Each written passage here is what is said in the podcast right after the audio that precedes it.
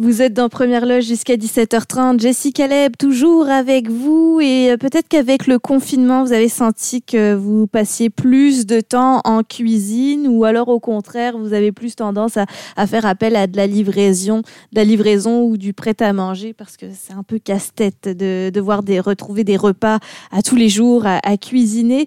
En tout cas, notre rapport à la cuisine peut peut-être changer avec euh, son organisation. On va en parler avec euh, Mariso, notre organisatrice euh, professionnelle qui nous donne toujours des bons trucs et astuces pour avoir une vie simplifiée et organisée. Bonjour Mariso. Allô Jessica, comment ça va? Ça va très bien, merci. C'est ta job à toi hein, de vraiment organiser tous les espaces, que ce soit privé comme corporatif, pour nous aider à y voir plus clair. Aujourd'hui, on parle de comment éviter le gaspillage alimentaire grâce à une cuisine organisé, car qu'on cuisine peu, un, bah, un peu, beaucoup, passionnément, bah, le gaspillage est présent dans tous les foyers finalement. Oui, oui, exactement. Ça fait vraiment partie quand même euh, euh, de tous les foyers, comme tu dis, au Canada. Euh, on, perd en fait 58% de la nourriture qui est qui est jetée en fait au long du, du processus de la chaîne alimentaire. Donc à partir du moment où il est produit jusqu'à ce qu'il soit dans notre assiette en tant que tel. Donc euh, c'est vraiment c'est vraiment énorme quand on pense que tu sais on, on, produit des aliments qui vont être jetés. Donc euh, le but c'est d'essayer de vous de l'éviter à la maison parce que euh, les résidus alimentaires qu'on jette à la poubelle ben c'est ça là c'est quand même énorme par par famille. Tu sais ça arrive la statistique dit que c'est 140 kilos de nourriture chaque année par ménage euh, canadien euh, tu sais, qui, qui est gaspillé. Donc, ça représente quand même, si on veut voir le côté financier, c'est quand même entre 1000 et 1500 dollars que, que chaque famille perd par année avec de la nourriture qu'ils jettent. Donc, tu sais, c'est énorme quand même aussi au niveau du budget. Mhm. Puis, euh, sans parler de l'impact sur l'environnement aussi, puisque c'est gaspillage, par exemple, de l'eau pour euh, la production, utilisation inutile des sols, etc. Donc, comme tu disais, au-delà de ce qu'on jette par famille, c'est aussi toute une chaîne alimentaire qui est gaspillée et qui euh, fait travailler notre planète pour rien, à, pleine, à pleine puissance. Le B à bas de comment éviter le gaspillage, c'est de planifier son épicerie et d'acheter en conséquence euh, dans tes premiers conseils, Marisol? Oui, exactement. Donc, c'est de planifier. La plupart des gens vont aller acheter, tu sais, vont aller à l'épicerie puis vont acheter de tout et de n'importe quoi sans vraiment savoir qu'est-ce qu'ils vont faire comme menu et tout ça. Puis c'est là où on a beaucoup plus de risques de perdre des aliments. Parce qu'ils vont traîner dans le fond du frigo, mais ils n'auront pas vraiment de, de destination, on n'aura pas décidé qu'est-ce qu'on fait avec, puis c'est souvent comme ça qu'on les perd. Donc oui, planifiez vos repas de la semaine. Essayez de vous mettre une journée où vous planifiez toute la semaine, puis vous décidez de faire votre épicerie en conséquence. Euh, avant de faire la liste d'épicerie aussi, c'est bien important en fait d'aller euh, voir dans votre frigo, voir dans votre garde-manger qu'est-ce que vous avez déjà pour pas réacheter en double, en triple, parce que le but quand même, de, même à garde-manger, c'est de garder un certain roulement. Là, c'est pas de garder du canage euh, pendant dix ans puis après ça qu'il soit plus bon. Là, mm-hmm.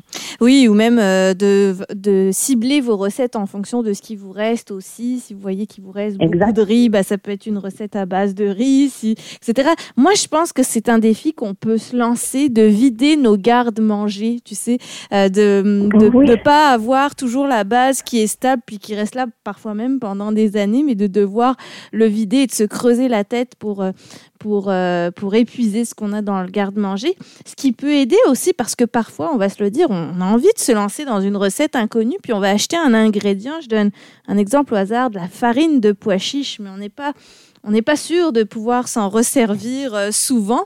Donc dans ces cas-là, c'est vrai que le vrac est une bonne, euh, une bonne solution une pour bonne acheter. Option parce que, ouais, exactement, parce que là, tu vas pouvoir choisir la quantité de, de l'aliment que tu veux prendre. Donc, si c'est un essai, ben, tu peux en prendre juste 200 grammes euh, ou une tasse, puis, euh, puis tu, tu l'achètes à la quantité que tu penses. C'est sûr d'acheter un gros sac de farine de pois chiche de, je vois, un kilo, puis que là, tu, te restes sur des bras, puis tu sais pas quoi en faire, c'est pas un bon mot. Euh, oui, on, a le goût d'essayer des nouvelles affaires et tout ça, mais essayer aussi de limiter justement, de faire un peu attention parce que souvent on va on va essayer 12 000 affaires différentes, 12 000 nouvelles recettes avec des épices, des affaires bien différentes qu'on réutilisera jamais euh, sur d'autres recettes parce que c'est tellement spécifique à certaines recettes que dans le fond, tu les, as de la misère à les réutiliser ou les appliquer à d'autres choses.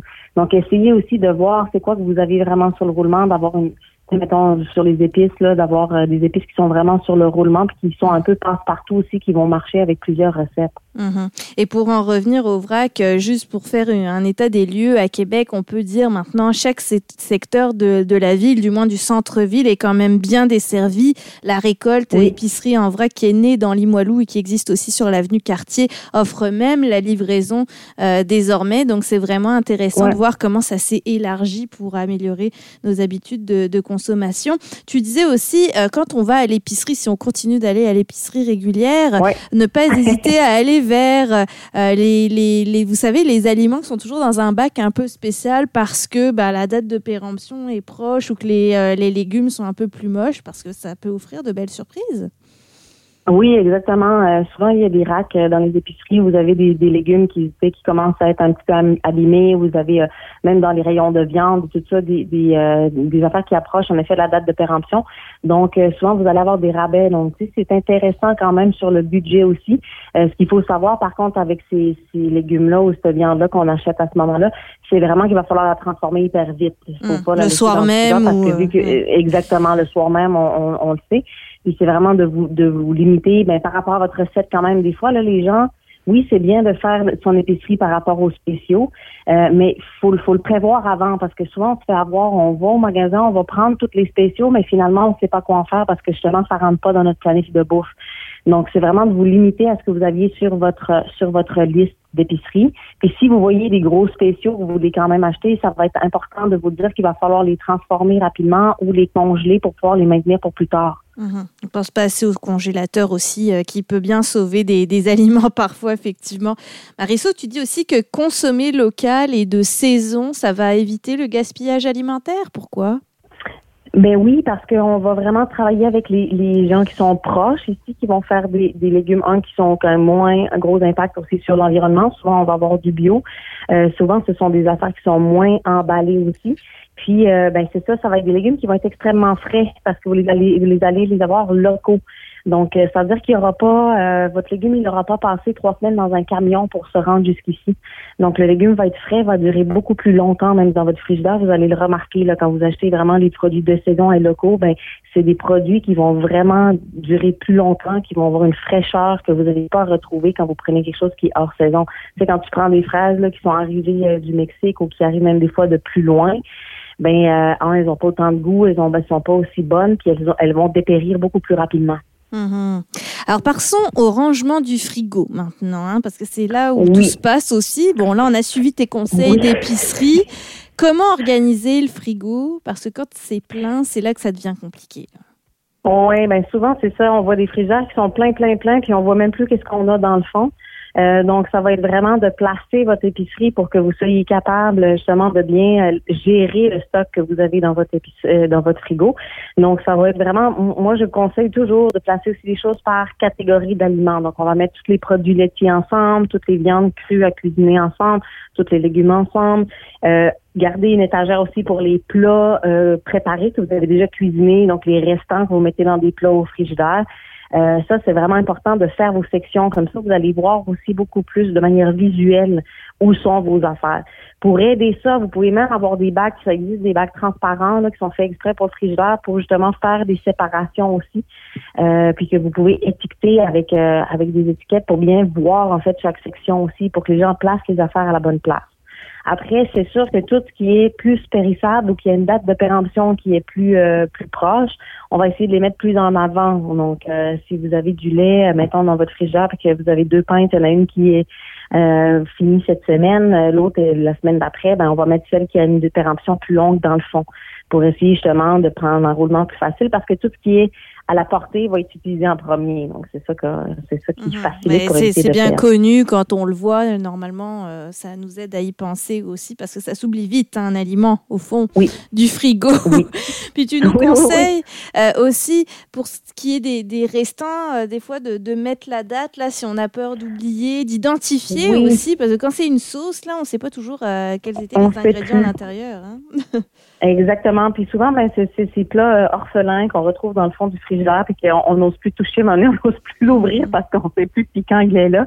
Donc oui, si vous avez un, stylo simplement euh, effaçable, tu sais qu'on a que pour les tableaux, euh, des tableaux blancs, là, des tableaux effaçables, donc euh, pas un stylo permanent, vous, pouvez écrire la date à laquelle vous avez fait votre repas, à laquelle vous l'avez mis dans le frigidaire. Donc quand vous allez reprendre le plat dans vos mains, si vous voyez que ça fait trois semaines qu'il est là, ben euh, c'est ça. vous pouvez sans doute vous en débarrasser. Donc, ça va vous permettre de mieux gérer vos restants aussi.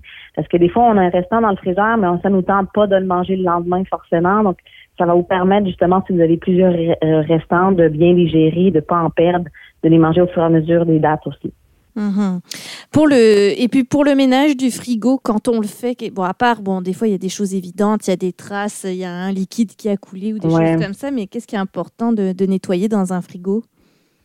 Mais justement, moi, je, je, vous préconiserais quand même une fois par mois de faire le tour au moins de, de voir justement s'il reste des plats euh, de restants qui sont là, qui traînent depuis longtemps, euh, s'il y a des affaires qui sont périmées, vérifier, par exemple, c'est quelque chose qui est périmé, fait que la date de péremption, mettons, est dépassée, ça ne veut pas forcément dire que l'aliment n'est plus bon à consommer. Donc, euh, vérifiez, goûtez, voyez, sentez si c'est encore correct, vous pouvez le garder, mais faites le tour justement pour savoir ce que vous allez besoin, avoir besoin de racheter. Euh, pareil pour les condiments. Souvent, on voit des frigidaires qui ont la porte là avec les condiments qui sont tellement remplis, mais que finalement, quand on veut l'utiliser, on l'ouvre puis le dessus est moisi. Donc, c'est de faire le tour des condiments aussi, puis de se dire, bon, manquer qu'est-ce qui est vraiment bon encore là-dedans? Est-ce qu'il y a des choses qui sont qui sont vraiment plus bonnes? Et là, de s'en débarrasser. Limiter aussi beaucoup ce qu'il y a comme condiments, ce qu'il y a comme affaire dans le même, parce que souvent, justement, on voit des portes qui sont pleines de petits pots et de, bouteilles, mais qu'on utilise que très rarement aussi, on finit par les perdre. Donc, essayer vraiment de, de limiter. On n'est pas obligé d'avoir tout ce qu'il y a dans une grande cuisine. Euh, utilisons ce qu'on a vraiment sur le roulement, puis euh, les autres affaires, essayez de les acheter en petite quantité. Mhm.